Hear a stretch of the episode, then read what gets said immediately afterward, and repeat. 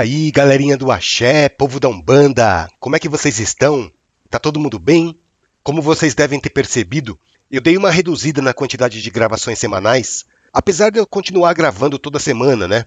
É que antes eu gravava dois, três episódios por semana e agora eu tô gravando um, no máximo dois, porque esse final de ano tá um pouco corrido para mim, sabe? Cheio de coisa para fazer, cheio de compromisso, não tá sobrando muito tempo para gravar como eu gostaria os episódios. Mas vamos lá. Continuamos firme e forte aqui para falar sobre umbanda, espiritualidade, mediunidade e também sobre as poesias de um preto velho.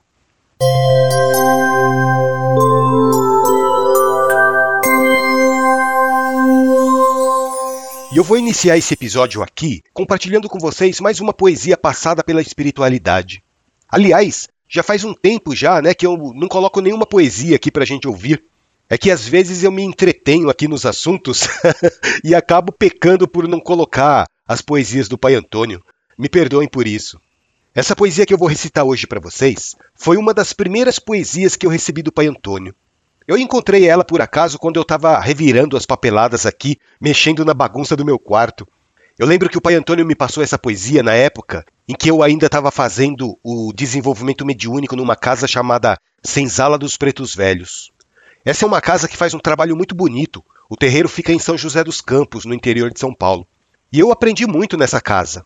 Enquanto eu trabalhei nessa casa, eu recebi muitos ensinamentos, eu adquiri muita experiência nos trabalhos mediúnicos. Eu sou muito grato a todas as pessoas que me conduziram naquele processo lento de desenvolvimento mediúnico. Eu sou grato principalmente à mãe Kátia, o pai Chico, o pai Maurício, o pai Sandro, são pessoas apaixonadas pela Umbanda e dedicadas ao trabalho com a espiritualidade.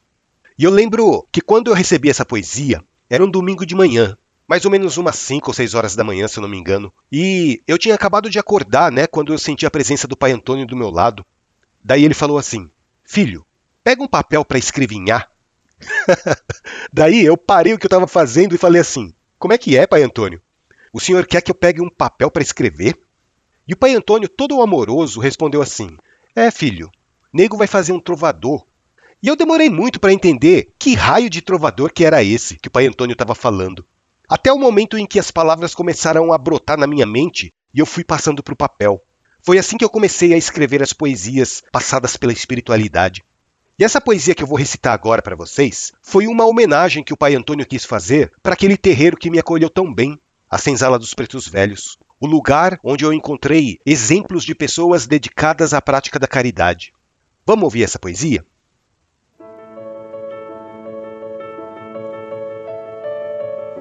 Às quintas eu vou numa casa cheia de santos e velas. Tem batuque, tem estudo, tem cadeiras e janelas.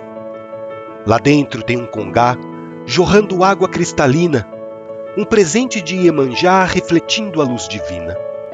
De um lado tem Oxóssi, destemido caçador, bradando alto nas matas, leva embora toda dor. Do outro lado, o Mulu faz notar sua presença, equilibrando a saúde e protegendo da doença.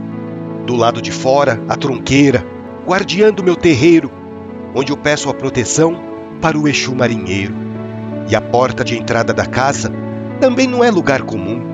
Nela se abrem os caminhos com a permissão de Ogum. Essa casa é o meu cruzeiro, onde minha alma embala. Lá vive o amor verdadeiro que eu chamo de senzala. Eu lembro que quando eu recebi essa poesia, eu fiquei surpreso e emocionado, porque ela foi escrita muito rapidamente, sabe? E o mais estranho é que não foi um processo de incorporação. Eu sentia o pai Antônio do meu lado mas ele não estava conduzindo o meu corpo como ele faz durante as giras. Foi um processo diferente. É como se ele tivesse irradiando o pensamento dele diretamente dentro da minha cabeça. Porque a incorporação é muito mais forte. Na incorporação, eu perco o controle do meu corpo.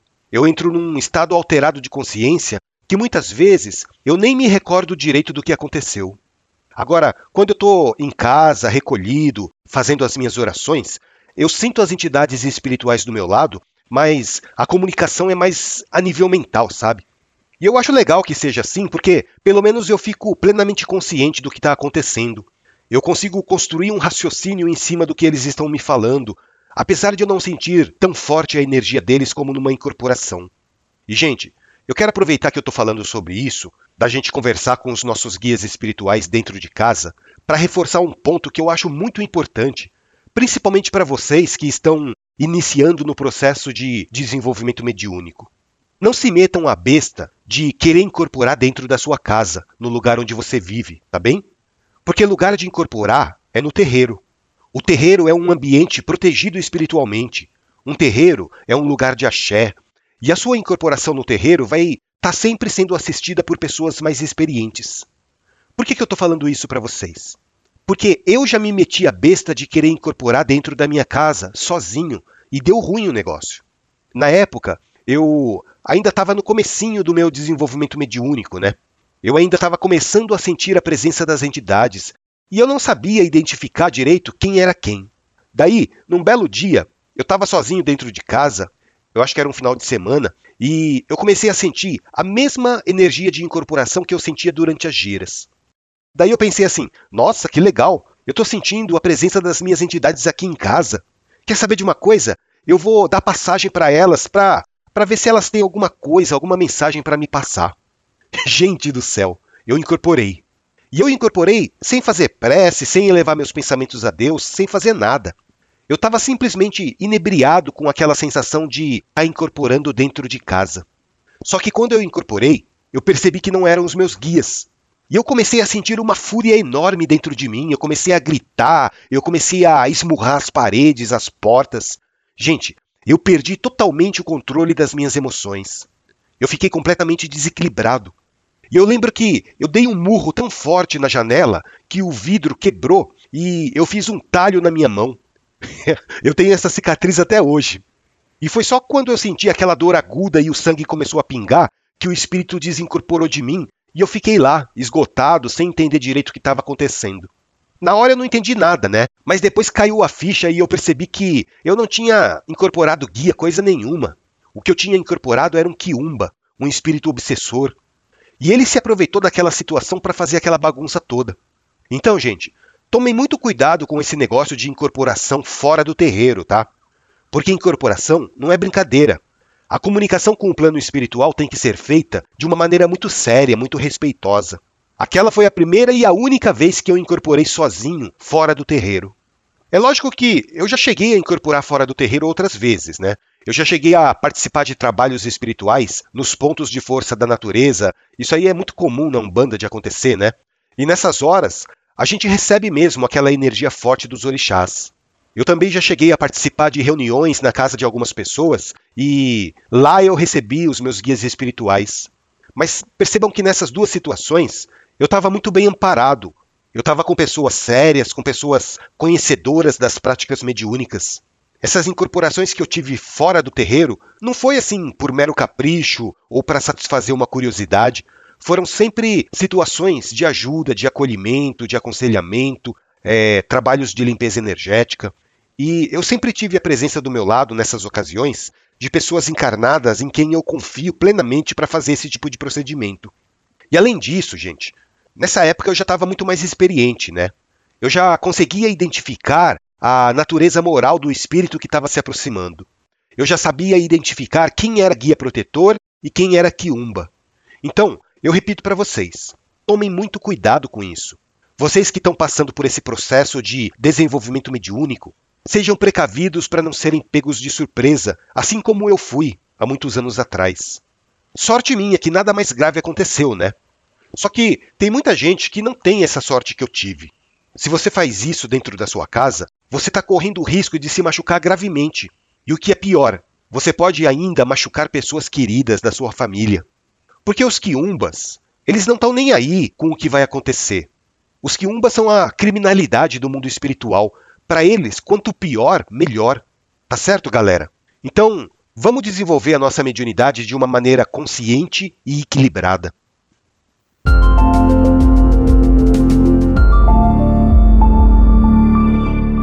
E agora eu vou passar uma outra poesia para vocês, também daquela época que eu ainda estava fazendo o meu processo de desenvolvimento mediúnico. Na verdade, eu acho que já tinha acabado de fazer o desenvolvimento mediúnico e eu estava começando a dar atendimento nas giras. E eu vejo essa poesia como uma verdadeira homenagem para as linhas de trabalho que se manifestam na Umbanda. Vamos ouvir?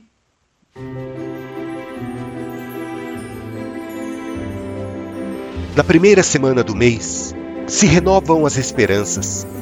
O sorriso se faz presente na alegria das crianças.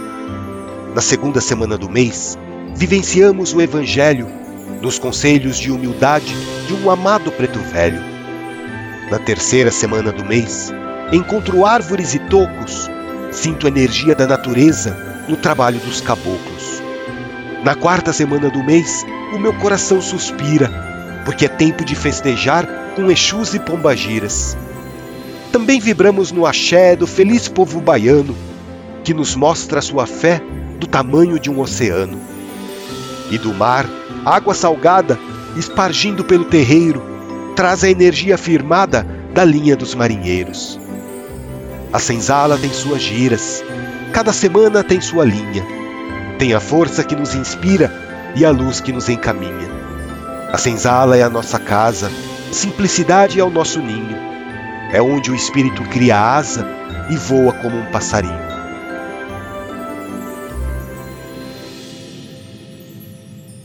Não é linda essa poesia? Eu fiquei extasiado quando eu recebi esses versos do plano espiritual.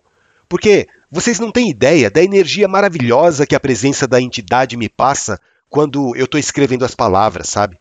É uma energia de carinho, de amor profundo, de cuidado.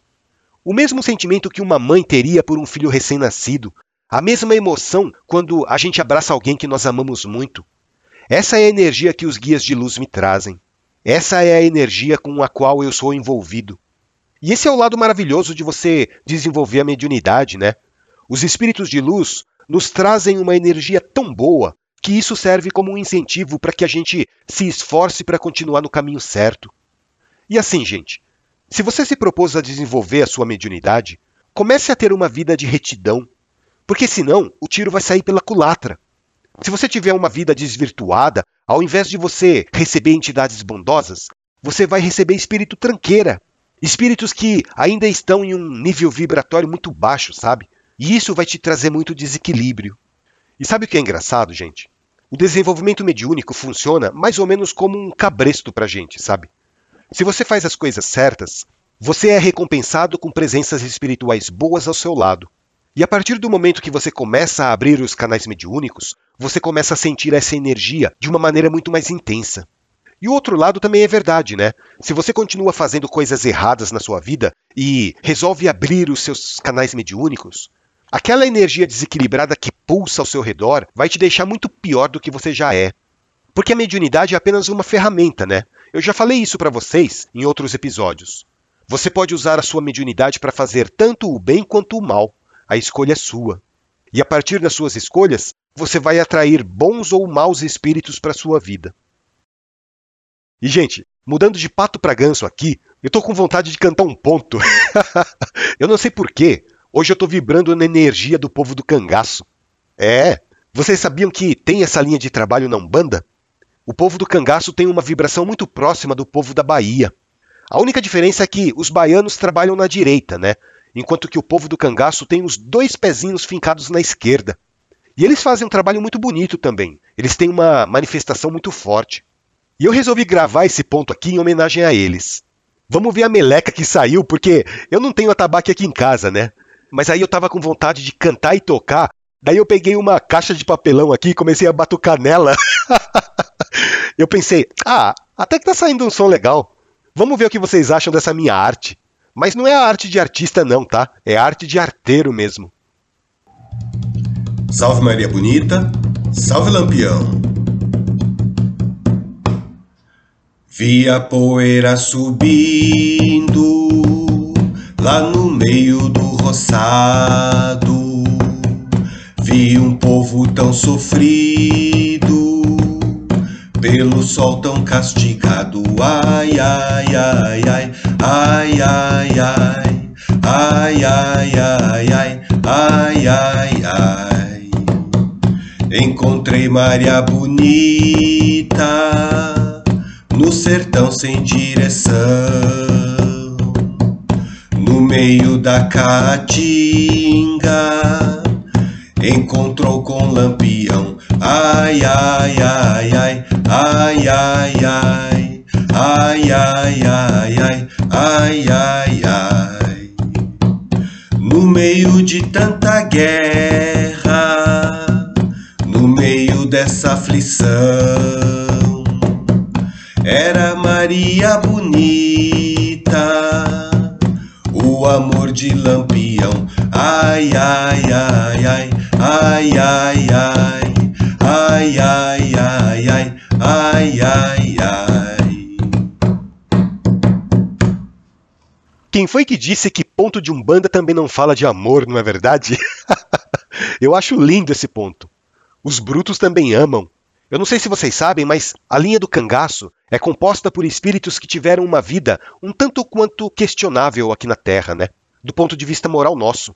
Então, se você for numa gira de cangaceiro, vocês vão ver espíritos que trabalham na falange de Lampião, de Maria Bonita, na falange de Corisco. Todos esses são espíritos que viveram naquela época do velho cangaço no sertão nordestino. São espíritos que, independentemente da vida que eles tiveram, eles se regeneraram de uma tal forma que obtiveram a permissão da espiritualidade de fazer os trabalhos caritativos na Umbanda. E olha só que interessante. Muitos desses espíritos estão ajudando pessoas que eles prejudicaram naquela existência. Vocês sabiam disso? Eles vêm, trabalham na Umbanda, ajudam as pessoas e, ao mesmo tempo, eles resgatam os débitos que eles contraíram no passado. Essa é a misericórdia de Deus, que não esquece de nenhum dos seus filhos. Essa é a misericórdia de Deus que oferece sempre novas oportunidades de crescimento espiritual. Então é isso, gente. Vocês gostaram do episódio de hoje? Se vocês estão curtindo o Alma de Poeta, entrem lá no site, mandem uma mensagem para mim que eu vou ficar muito feliz. Feliz de receber a opinião de vocês. É só abrir o seu navegador e digitar lá almadepoeta.com.br. Clica na abinha Contatos e escreve uma mensagem para mim. Fala se vocês estão gostando, se vocês não estão gostando. Conta um pouquinho da experiência que vocês tiveram com a Umbanda ou com a fé que vocês professam.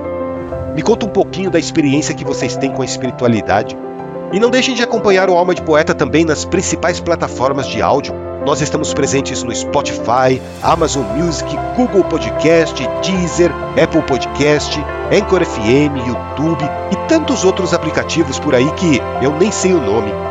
Então a gente se despede por aqui. Um grande abraço para vocês. Fiquem com Deus e até o nosso próximo encontro.